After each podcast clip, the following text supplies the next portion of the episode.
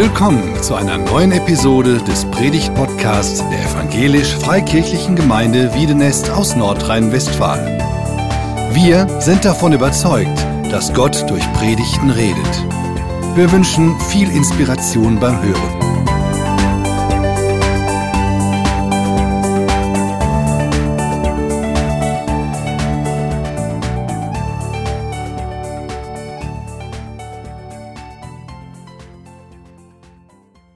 Ja, schönen guten Morgen zusammen. Gutes Motto, ne, nach einer Fritz-WG, alle Augen auf. Ja, ich bin, als ich hierher kam, ich gehe dann immer noch so draußen rum, wenn wir den Gottesdienst vorbesprochen haben, schon einigen müden Gesichtern begegnet und eine habe ich gefragt, na, seid ihr müde? Dann sagt sie ja, aber wenn nicht, wäre irgendwas schiefgegangen. Vorrecht der Jugend, ja, mal was Verrücktes machen, mal aus dem normalen Bann ausbrechen. Und Vorrecht der Jugend, frühzeitig in ihrem Leben neue Wege einschlagen zu können. Ihr Leben auf ein Fundament zu stellen, das Jesus Christus heißt, der Jesus Christus ist. Von uns Älteren oder ganz Alten haben wir vielleicht das eine oder andere, wo wir uns denken, das hätte ich früher mal besser gemacht. Das ist ja ein Sinn von Gottesdienst, von Predigten, von Themen, von Bibeltexten, mit denen wir uns beschäftigen, uns immer wieder selbst zu überprüfen, bin ich noch auf dem richtigen Weg? Kann ich was ändern? Was möchte Gott? Wie spricht er in mein Leben? Und das wünsche ich dir und mir, dass heute Morgen Jesus in unser Leben spricht. Umgang mit Geld. Bin gerade schon gefragt worden, hast du Geschenke mitgebracht? Wer letzte Woche da war oder das im Stream gesehen hat, der weiß, Letzte Woche waren unter verschiedenen Stühlen Geldscheine geklebt. Die dürfte man hinterher sogar behalten und damit machen, was man will. Wenn du heute deshalb gekommen bist, muss ich dich enttäuschen. Heute kleben keine Geldscheine unter den Stühlen. Das war ja so ein kleiner Test, den wir gemacht haben.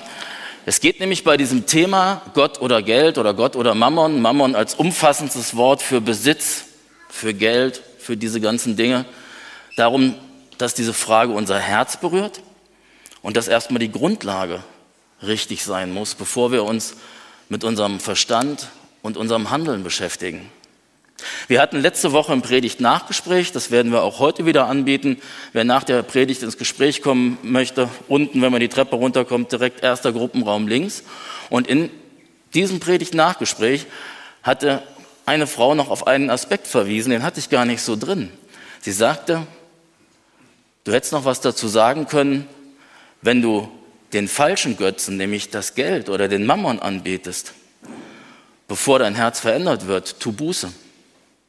Bring das vor Gott und sag, ja Gott, ich habe nicht dir gedient, ich habe dem Geld gedient. Das passiert ja auch immer wieder, dass wir unsere Prioritäten falsch setzen.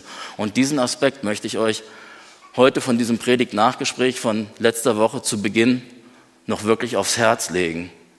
Tu Buße, kehre um, bring Gott das, was du falsch gemacht hast und dann schlag neue Wege ein. Es stimmt sicher, dass heute immer mehr Menschen nur noch das Nötigste zum Leben haben. Es ist richtig, dass bei der Verteilung von Geld und Besitz die Schere zwischen arm und reich immer weiter aufgeht. Das habe ich 2009 geschrieben. Und heute sind wir wieder in so einer Situation. Damals hatten wir die Weltwirtschaftskrise. Ich habe das Gefühl, eine Krise jagt die nächste und in unserer Zeit, Corona, Klimakrise, Ukraine-Krieg, kommt es besonders knüppeldick. Und diese Worte sind heute, glaube ich, aktueller, als sie vor drei, vier Jahren gewesen wären. Viele Menschen haben nur noch das Nötigste zum Leben, müssen gucken, wenn jetzt die Gas, Preise steigen, die Strompreise steigen, die Lebensmittelpreise steigen. Wie kann ich mit meinem Geld am besten umgehen? Wie kann ich mich selbst versorgen? Und es gibt biblische Empfehlungen oder biblische Grundsätze zum Umgang mit Geld und die gelten für alle, unabhängig, ob du viel hast, ob du reich bist oder ob du wenig hast. Und so soll es heute darum gehen, neben unserem Herz auch unseren Verstand und unser Handeln einzuschalten und umzustellen und das unter die Lupe zu nehmen. Im Neuen Testament gibt es einen Begriff, der das eigentlich gut zusammenfasst, wie wir mit Geld, mit Talenten, mit den Begabungen, die wir haben und auch mit den finanziellen Dingen, die wir zur Verfügung haben, umgehen sollen, nämlich als Haushalter, Verwalter. Der griechische Begriff ist der Ökonomos, der steckt da schon drin, der Ökonom. Den sehen wir heute nur noch als Betriebswirtschaftler oder Wirtschaftswissenschaftler. Er meint aber weit mehr.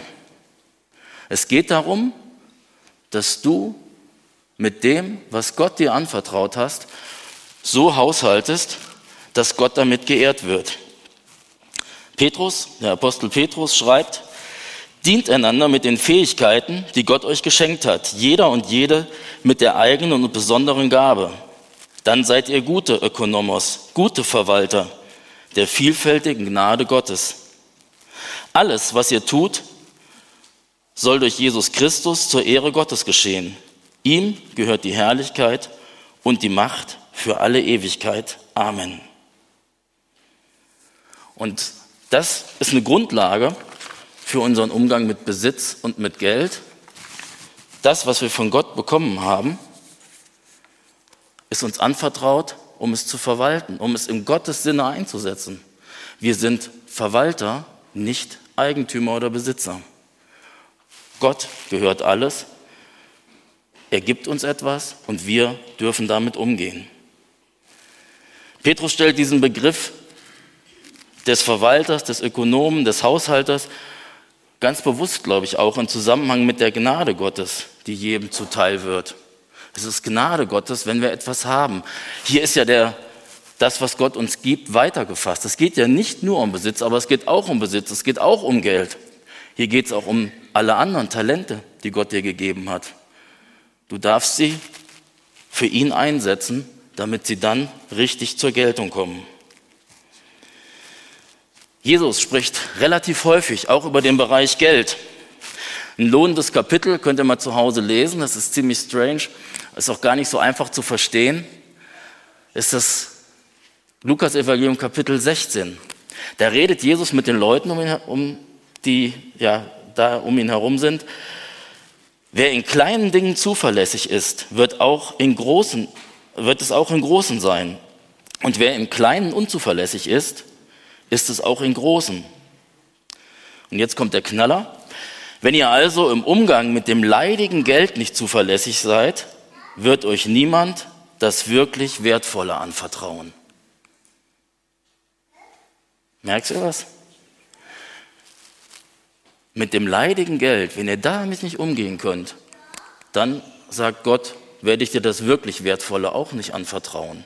Wir denken oft umgekehrt. Wir denken, ja, die Kohle muss stimmen. Ich muss mir bestimmte Sachen leisten können und danach kommt alles andere. Jesus kehrt hier die, und die Pharisäer haben damals drüber gelacht, drüber gelächelt, haben gesagt, was erzählt der für einen Quatsch, wenn man das weiterliest. Jesus kehrt hier die Pole um und sagt, nein, Geld ist ein Übungsfeld, um für die wahren Dinge des Reiches Gottes geschult zu werden. Wenn ihr mit dem nicht umgehen könnt, was euch gar nicht gehört, nämlich das Geld, der Besitz von Gott verliehen, wie soll Gott euch dann schenken, was er euch als Eigentum zugedacht hat? Ewiges Leben, ewige Werte, Dinge, die über unser Hier und Jetzt, über unser materielles Leben hinausgehen. Und dann der Satz, den wir schon letzte Woche öfter hatten, kein Diener kann zwei Herren zugleich dienen. Er wird den einen vernachlässigen und den anderen bevorzugen. Er wird, mit dem, er wird dem einen treu sein und den anderen hintergehen. Ihr könnt nicht beiden zugleich dienen, Gott und dem Geld. Wie können wir denn jetzt mit unserem Geld umgehen? Ich möchte das illustrieren. Ich habe was mitgebracht. Ich denke, das Wichtigste zuerst, wir müssen uns mal fragen, wofür wir unser Geld ausgeben. Du hast ein, ein bestimmtes Budget im Monat und natürlich muss die Kohle raus, du musst sie für irgendwas einsetzen. Wie setzt du sie ein? Wie gibst du sie aus? Dann gibt es aber natürlich noch andere Sachen, wo du dir überlegen musst, wie kann ich die erreichen? Wie kann ich die bekommen? Und wir leben ja in einer wunderbaren Kultur. Du kannst für ganz kleinen Prozentsatz, manchmal sogar für 0% Finanzierung, kannst du verschiedene Dinge dir kaufen. Und die kannst du nach und nach abstottern. Also solltest du dir Gedanken machen, wie du Schulden machst. Ist ja verlockend, ne? Ich gehe irgendeinen Internetshop bei Amazon oder was weiß ich wo und jetzt kann ich mir was kaufen, was ich mir schon lange gewünscht habe und das Ganze wird sogar noch finanziert von dem, der es verkauft. Der hat da irgendeine Bank im Hintergrund, ein Kreditinstitut, ja, mit dem machst du dann einen Vertrag und schon hast du das neue iPhone. Riesig. Ja, so einfach ist es nicht. Bevor ich das alles machen kann, sollte ich vielleicht auch mal ein bisschen was sparen. Ja? Ich habe schon viel ausgegeben, ich habe schon Schulden gemacht, aber irgendwo muss ich doch noch mal eine kleine Reserve haben. Also sparen muss ich auch. Und jetzt sind wir ja leider hier in der Gemeinde. Ne? Da denken viele Menschen überhaupt nicht drüber nach. Höchstens, wenn mal irgendwo eine Flutkatastrophe kommt oder so. Spenden ist ja auch ein Riesenthema. Wenn ihr die Folie vor und nach dem Gottesdienst seht oder die Ansage zum Schluss des Gottesdienstes, die Gemeinde braucht Geld, um all das zu unterhalten und zu finanzieren und die Menschen zu bezahlen, die hier hauptamtlich arbeiten. Spenden ist ja auch noch so eine Sache. Wisst ihr, was fehlt?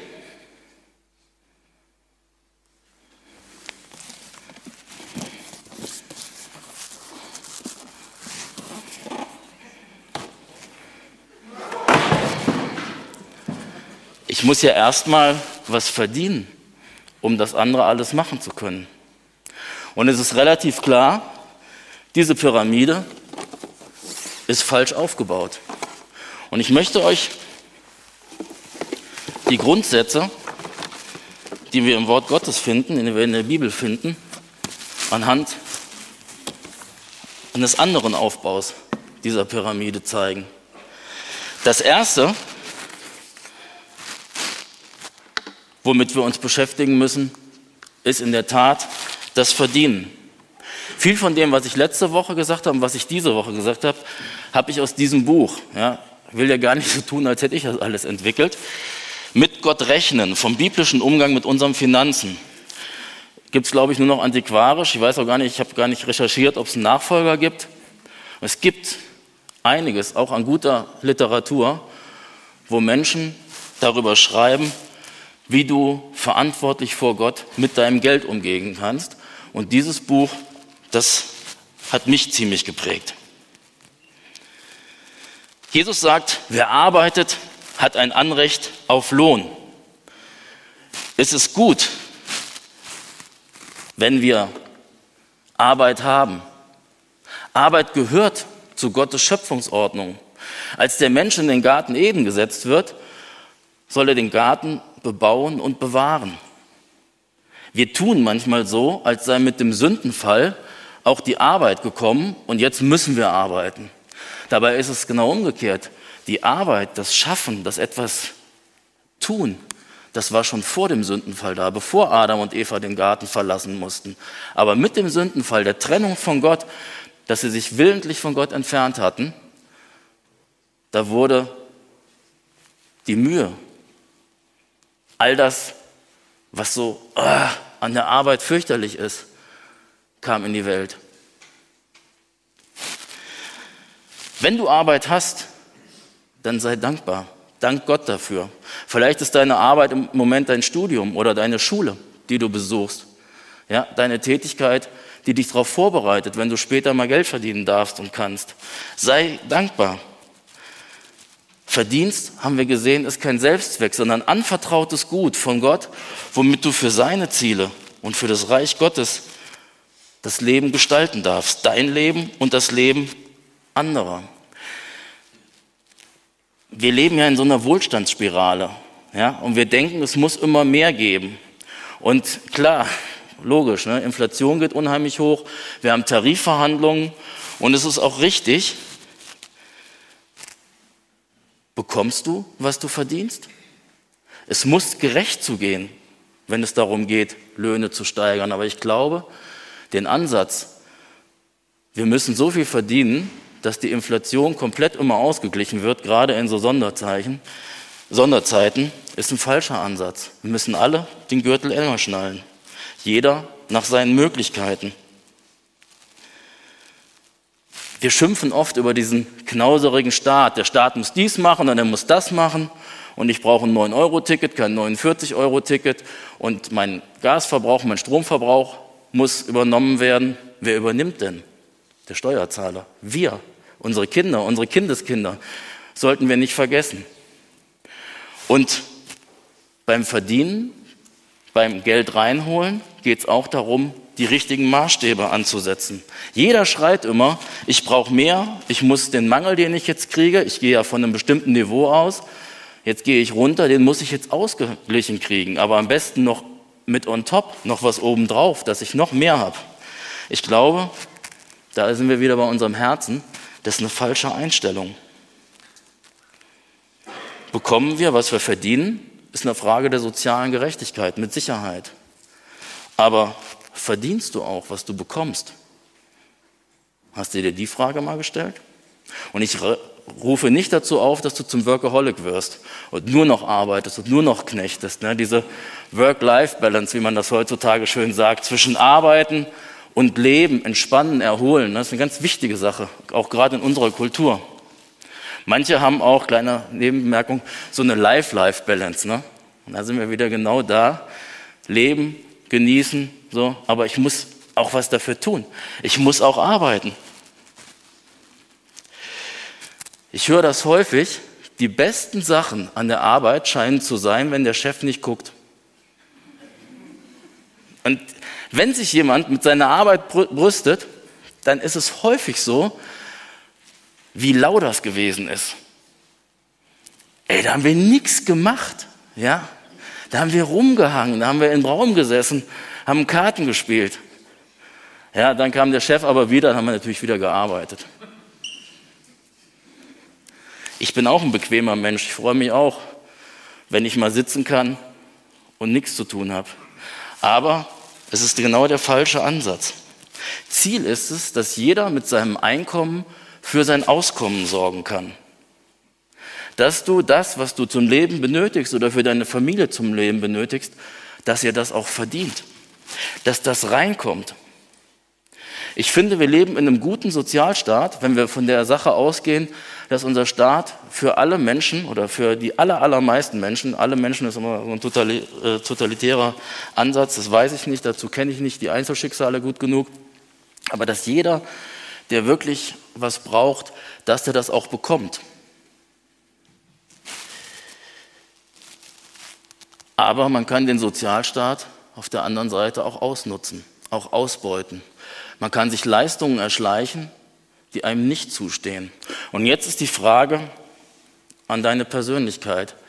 Was für ein Typ bist du? Lebst du auf Kosten anderer, obwohl du mit deiner Arbeit und mit deiner Arbeitsmoral eigentlich dafür sorgen könntest, dass du was hast und wir werden das noch sehen, dass du anderen was abgeben kannst?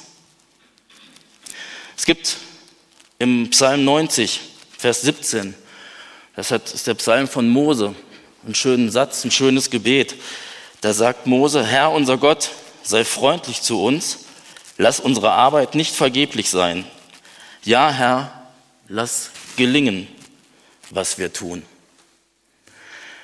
Wenn du mit diesem Gebet morgens zur Arbeit gehst, glaube ich, hast du schon einen Großteil an dem von dem geschafft, was Gott möchte, dass du positiv in deine Arbeitsstelle reingehst.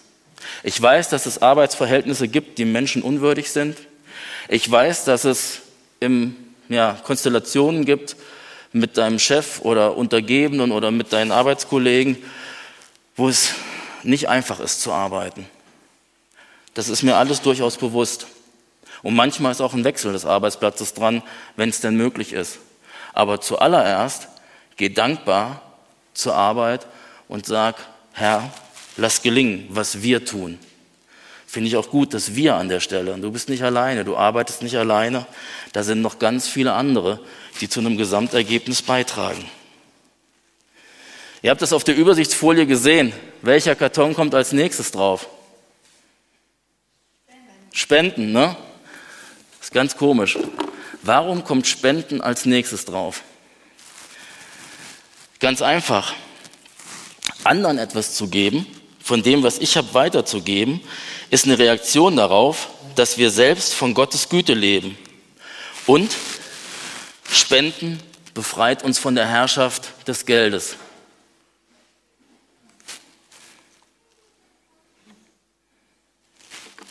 In Hebräer 13 steht, vergesst nicht Gutes zu tun und mit anderen zu teilen, das sind Opfer, an denen Gott gefallen hat.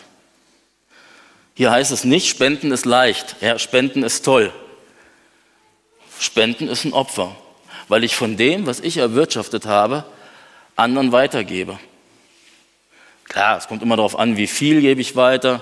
Und dann wissen wir alle, Jesus sitzt vor dem Opferstock da, äh, vor dem Tempel und dann kommen die Leute vorbei und legen zum Teil großzügig rein, ne, ihre Scheine, alle anderen rumrum klatschen. Nee, das steht da nicht. Und dann kommt diese Witwe, die ein Schärflein hat, das Letzte, was sie zur Verfügung hat, gar nicht viel Geld. Und die gibt das. Und Jesus sagt, habt ihr gesehen? Die hat mehr gegeben als alle anderen. Und dann sagen die Jünger, das stimmt doch gar nicht, ich hatte ganz wenig gegeben. Steht da auch nicht, aber ich interpretiere das so. Dann sagt Jesus, und das steht da, alle anderen haben praktisch von dem abgegeben, was sie sowieso hatten, von ihrem Überfluss. Und sie hat von ihrem Mangel gegeben. Und ich glaube, wenn wir beim Thema Spenden sind, sind wir auch immer beim Thema Mangel. Können wir uns Mangel erlauben? Trauen wir uns das? Ich glaube, der Klassiker zum Thema Spenden, Altes Testament, Maleachi 3. Bringt den zehnten Teil eurer Erträge unverkürzt zu meinem Tempel, damit meine Priester nicht Hunger leiden, sagt Gott. Habt keine Sorge, dass ihr dann selber in Not kommt. Stellt mich auf die Probe, sagt der Herr, der Herrscher der Welt. Macht den Versuch, ob ich dann nicht die Fenster des Himmels öffne und euch mit Segen überschütte. Auf dem Wasser gehen, aus dem Boot aussteigen. Merkst du was? Wenn wir das alle so leben würden, das hat mal jemand gesagt, wenn alle Christen wirklich ihren Zehnten, also zehn Prozent ihres Einkommens geben würden, dann hätten wir wahrscheinlich in der Gemeinde Jesu, in der weltweiten Kirche inklusive Mission genügend Geld. Man hat nie genügend Geld, das wissen wir, weil man, wenn man genügend Geld hat, immer neue Projekte anstößt.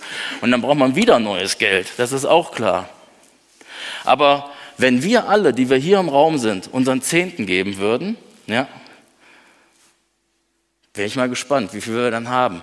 Natürlich kann auch sein, dass wir dann weniger haben, weil wir alle viel mehr geben als unseren Zehnten. Könnte ja auch sein. Aber wenn man mit diesem zehnten Teil anfängt, Gott sagt, prüf mich doch, stell mich doch auf die Probe. Ich werde genug immer für dich haben.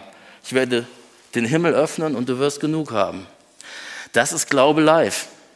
Ich kriege nicht erst was und es gibt ganz viele Berichte von Menschen, die das erlebt haben, auch aus unserer Gemeinde, äh, die gesagt haben, ich habe Gott zur Verfügung gestellt und ich bin über die Runden gekommen. Manchmal hat man was zurückgekriegt, ja, so vielleicht sogar was Größeres.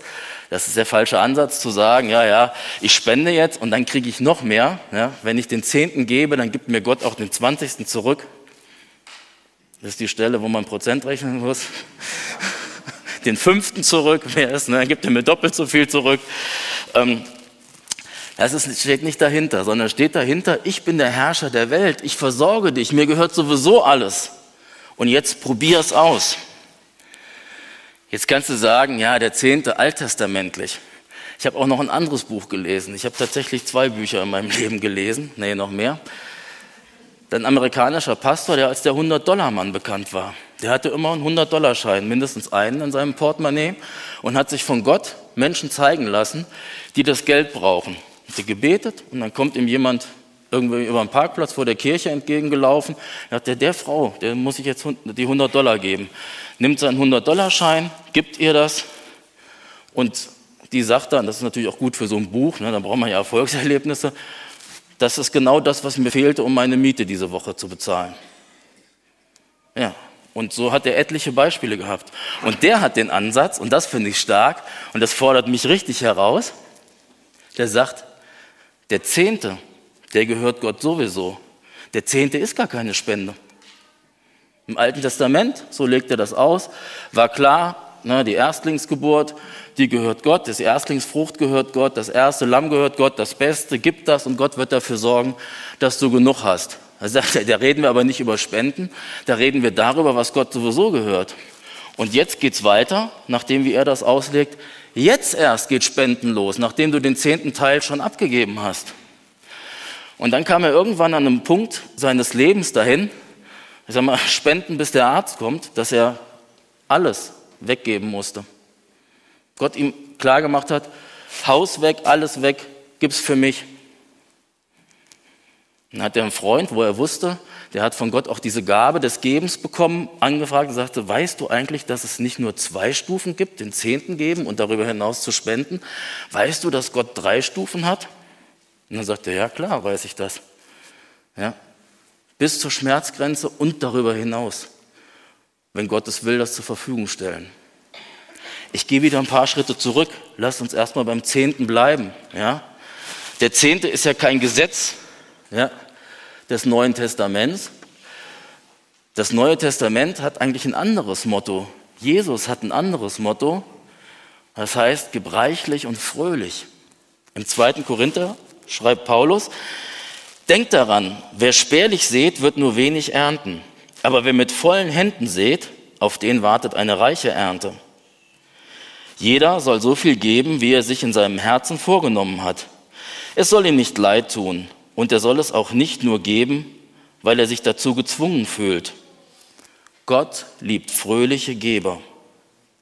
Er hat die Macht, euch so reich zu beschenken, dass ihr nicht nur jederzeit genug habt für euch selbst, sondern auch noch anderen reichlich Gutes tun könnt. Jetzt frage ich uns mal, wir hier in Deutschland, die statistisch gesehen zu den 15 Prozent der reichsten Menschen dieser Erde gehören. Ist das so schwer zu verstehen? Schwer zu verstehen nicht, ich gehe mal von mir aus, aber schwer zu tun, da finde ich mich wieder. Gib fröhlich und reichlich und gib freiwillig. Nimm dir was vor. Wenn man sich was vornimmt, nimmt man sich im Regelfall nichts vor, was man sowieso kann, sondern wenn ich mir was vornehme, dann sage ich, ich gehe einen Schritt weiter, als ich zurzeit bin. Jetzt überprüf deine Spendenpraxis. Wie weit gehst du? Geht's noch ein Stück weiter? Um nicht falsch verstanden zu werden, ja? Es hat mir jemand gesagt, immer die falschen Menschen hören immer die richtigen Predigten. Derjenige von euch, der hier sitzt und eine super Spendenpraxis hat, der geht heute raus und sagt, Thorsten Jäger hat gesagt, ich muss noch mehr spenden, damit ich vor Gott angenehm bin. Nee, habe ich nicht gesagt. Ich habe nur gesagt, überprüf dich. Und wenn die Prüfung gut ausfällt und du hast eine tolle Spendenpraxis, dann dank Gott, dank, dank für die Arbeit, die du hast, für das Einkommen und Auskommen, das du hast und dass du weitergeben kannst in dem Rahmen, wie es dir möglich ist. Ja, und mach weiter. Aber wenn du merkst, hier habe ich ein Arbeitsfeld für mich, dann geh das an. Viel wichtiger als Prozentrechnung ist die Herzenseinstellung. Dreht sich immer wieder im Kreis. Ich glaube, dass der Zehnte gar kein schlechter Maßstab ist. Ähm, versteht das jetzt richtig? Ich habe den Zehnten, als ich Christ wurde mit 17, ich wusste, dass meine Eltern haben mir das vorgelebt. Das war eigentlich ganz einfach, ja. Ich wusste, man spendet für die Gemeinde, für Gottes Sache, für was auch immer, ja, für irgendwelche Hilfsprojekte. Die haben ja auch nicht nur an die, ihre Gemeinde gespendet, die haben auch an andere Sachen gespendet. Das weiß ich von meinen Eltern, die haben es vorgelebt. Und als ich mit 17 Christ wurde, wusste ich, den Zehnten gibst du. Das ist bei 20 Mark. Es gab mal eine andere Währung für alle, die, die noch jünger sind. Die hieß D-Mark, Deutsche Mark. Bei 20 Mark Taschengeld im Monat sind das zwei Euro. Das war relativ leicht. Dann kam ich in den Zivildienst und habe gut 300 äh, D-Mark. Habe ich gerade Euro schon wieder gesagt? Naja, das ist so verrückt. Reichsmark, DDR-Mark, Yen und was weiß ich und Dollar und hast du nicht gesehen. Ähm, da hatte ich über 300 D-Mark. Da waren es schon 30 Mark oder über 30 Mark, die ich geben musste. Und irgendwann habe ich Geld verdient und dann wurde das noch mehr. Ja? Dann kam zum Glück der Euro, dann wurde es wieder weniger. Ne? Weil, es, war dann nur noch die Hälfte, aber insgesamt war es dann doch wieder viel. Und ich habe das so gemacht und meine Frau und ich machen das so.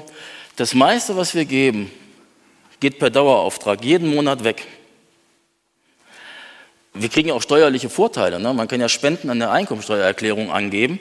Macht das, ja, nicht einfach nur geben, sondern lasst euch eine Spendenquittung geben von der, äh, von der Gemeinde beziehungsweise da von den Organisationen, wo ihr hinspendet. Könnt ihr bei der Steuererklärung einreichen, bringt euch wieder einen Vorteil. Ja? Jetzt würde jemand anders sagen, und das kannst du dann auch wieder für Gott ausgeben, ne, was du da an Steuerersparnis hast. Mach das, ja. Wir können auch drüber reden, ähm, willst du brutto oder netto gesegnet sein? Nimm mal dein Bruttogehalt, ja, und jetzt nimmst du von deinem Bruttogehalt 10 Prozent plus X, je nach theologischer Auslegung dieser Stellen, oder von deinem Nettogehalt. Entscheidet es für euch, ich habe es auch für mich entschieden. Ja? Ist nicht ganz einfach. Geht auch nicht darum, dass es einfach ist, sondern es geht darum, geben, spenden, lernst du nur durch Geben. Es gibt keinen anderen Weg, Spenden zu lernen, als dass du spendest. Mach, vertraue das Gott an und guck, was er mit dir macht und wie und ob er dich segnet.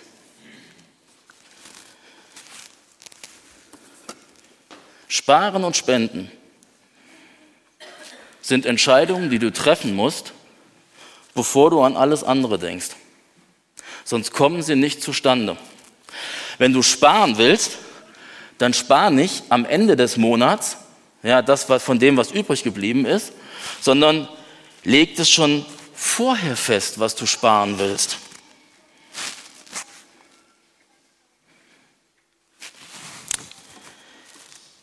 Sprüche, die sind ja sehr pointiert. Da steht, sieh dir die Ameise an, du Faulpelz. Nimm dir ein Beispiel an ihr, damit du weise wirst. Wir, die Großen, gucken uns die, eine der kleinsten Lebewesen an.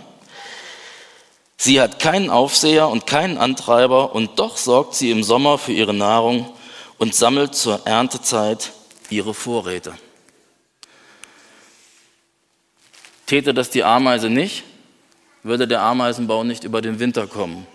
Und wenn du nicht anfängst zu sparen, ja, da wo du es noch kannst, wo du es noch planen kannst, und alle Leute, die im Moment richtig am Limit sind und sagen, ich weiß gar nicht, was ich noch spenden und sparen soll, die mögen das jetzt entschuldigen. Es gibt unterschiedliche Lebensphasen, wo man unterschiedlich auch mit Geld umgehen muss, das weiß ich. Ja? Ähm, aber wenn du nicht sagst, ich muss einen bestimmten Anteil sparen, wirst du niemals sparen. Es gibt natürlich auch dieses Übersteigerte. Ne? Ich horte, ich raffe. Ja? Das ist dann Geiz. Auch nicht gut. Aber es gibt ja auch unterschiedliche Ziele, für die ich sparen kann. Ich kann für den Notfall sparen. Ne, kann gar nichts. Doch, ich kann für den Notfall sparen. Man sagt so, man sollte zwei bis drei Monatsgehälter auf der hohen Kante haben für unvorhergesehene Ausgaben. Ganz ehrlich, ich habe das irgendwann mal geschafft und dann ist unsere Heizung kaputt gegangen und dann war das alles weg. Und dann habe ich mich erst geärgert und dann habe ich hinterher gesagt, ey, wie genial ist das denn? Du hattest das Geld, du musstest keinen Kredit aufnehmen, du konntest die Heizung erneuern lassen. Ja, fand ich richtig klasse. Ja, ich hatte das Geld für den Notfall. Man kann sparen für Anschaffungen, kann man gut üben, auch mit Geld umzugehen, bevor ich mir was kaufe klicke in den Warenkorb und den Kreditvertrag, Kreditvertrag äh, schon unterschrieben habe sozusagen, lege ich mir erstmal Geld zurück und dann kann ich ausgeben. Und in unserer Zeit immer wichtiger, sparen für die Altersvorsorge.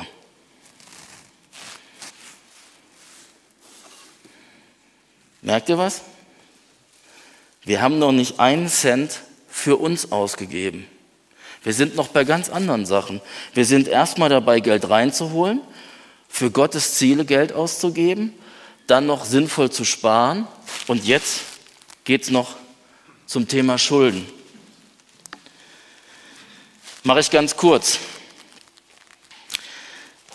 Ich habe mal mit einem gesprochen, da haben wir uns darüber unterhalten, darf ein Christ Schulden machen?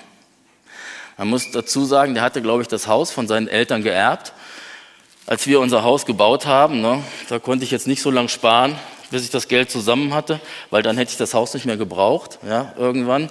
Da musste ich einen Kredit bei der Sparkasse aufnehmen. Ähm, und der hat gesagt, Christen dürfen keine Schulden machen. Ich sage, warum das denn nicht? Kennst du nicht Römer 13, Vers 8? Kannte ich nicht, jetzt kenne ich es. Da steht nämlich, seid niemand irgendetwas schuldig, als nur einander zu lieben. Und das war seine Begründung, Christen dürfen keine Schulden machen.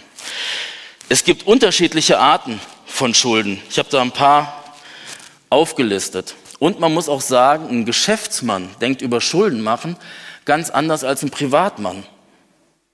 Und ein Staat denkt über Schulden machen noch mal anders als alle Geschäftsleute dieser Welt zusammen. Ne? Ja, kann man auch noch obendrauf sagen und top sagen. Von daher müsst ihr gucken, was ich jetzt sage, auf eure Situation anpassen. Ich glaube, das größte Problem ist, dass wir heutzutage vermittelt zu bekommen, Schulden machen, das ist was Normales. Das Umgekehrte sollte der Fall sein.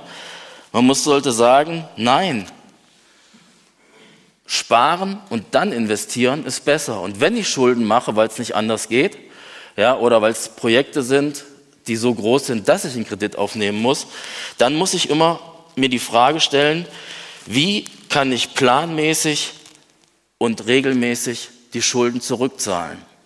Es sei denn, ich will dem, der mir das Geld gegeben hat, betrügen. Dann kann ich auch andere Wege wählen. Dann lande ich aber, wenn alles normal läuft, vor Gericht und komme ins Gefängnis, wenn es ganz bitter ist. Also, wenn du Schulden machst, dann hat es wieder was mit deinem Arbeitsethos zu tun. Dann musst du dir überlegen, wie kann ich planmäßig und regelmäßig zurückzahlen. Ich weiß nicht, wer von euch vielleicht überschuldet ist oder richtig viele Kredite habt. Ihr könnt froh sein, weil wer gelernt hat, seine Schulden abzubezahlen, vom kleinsten Kredit bis zum größten angefangen oder gibt auch andere Modelle, dass man das dann bündelt, der hat einen super Umgang mit Geld gelernt. Ich weiß, das ist ein schwacher Trost, aber wenn du irgendwo in der Schuldenfalle sitzt, Handy zum Beispiel ist eine der größten Schuldenfallen nach wie vor bei jungen Erwachsenen. Dann versuch aus der Schuldenfalle rauszukommen. Ein super Übungsfeld, um mit Geld richtig umzugehen. Und ein super Übungsfeld für dich, wie du zum Haushalter Gottes werden kannst.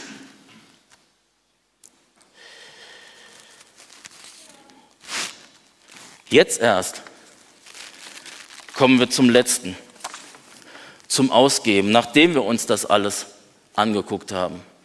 Jetzt kommt der Moment, wenn es jetzt umfällt, dann ist die ganze Predigt im Eimer, weil das war ja genau, wir hatten ja falsch aufgebaut, die Pyramide, aber es scheint zu gehen. Die Grundfrage ist, wann ist genug genug? Man kann sich viel kaufen, ohne dass die Seele satt wird. Ich habe das letzte Woche schon gesagt, Erich Fromm, dieser Philosoph, den ich sehr mag, der gesagt hat, Neid und Habgier schließen den Frieden aus.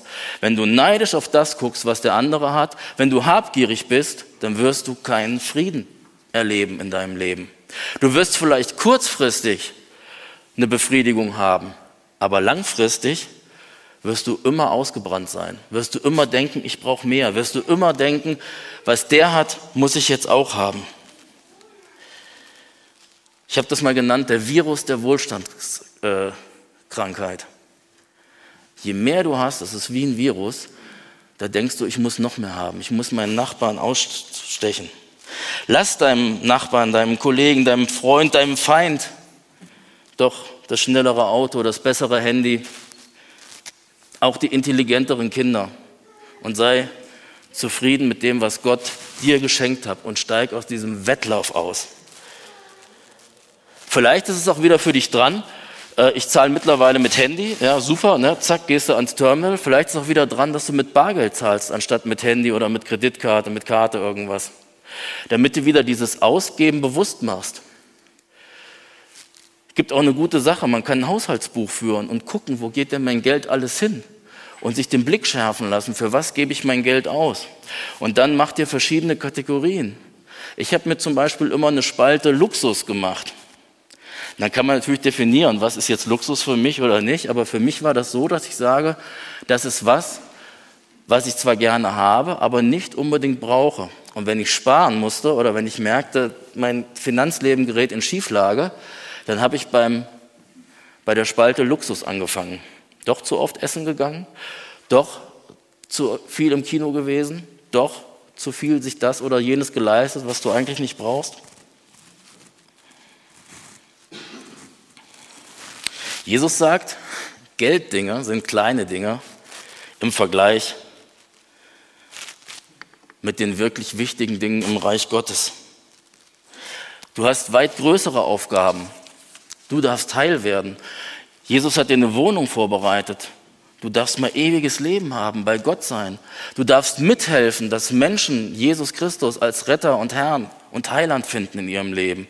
Du darfst mithelfen in der Gemeinde oder wo auch immer, an deinem Arbeitsplatz, in deiner Nachbarschaft, dass du ein Friedenstifter bist, dass du jemand bist, der andere segnet, der andere Menschen nach vorne bringt.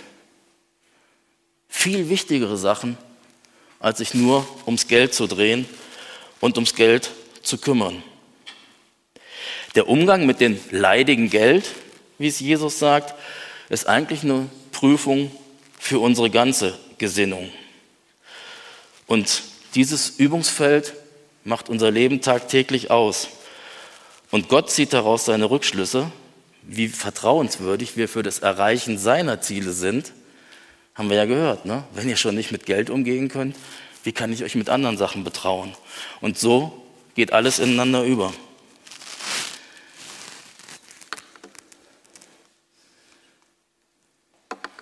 Der Kirchenvater Augustinus hat gesagt, und damit beende ich die Predigt.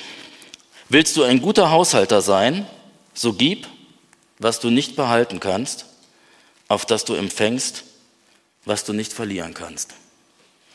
Lasst uns noch miteinander beten.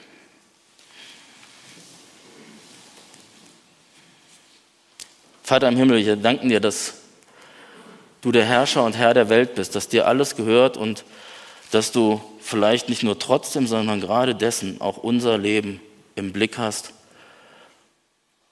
und uns im Umgang mit dem Geld entsprechend ja, auf neue Wege führst oder Dinge, die wir schon machen, bestätigst. Und ich möchte dich bitten, dass wir von dem, was wir heute gehört haben, was wir selber auch schon wissen und was wir noch erfahren werden, ein gutes Handeln und eine gute Einstellung mitnehmen, um mit unserem Geld, mit unseren Finanzen, mit unserem Besitz so umzugehen, dass du geehrt wirst.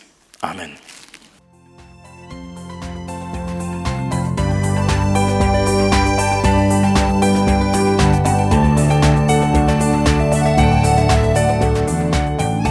Sie hörten einen Predigt-Podcast der EFG Wiedenest.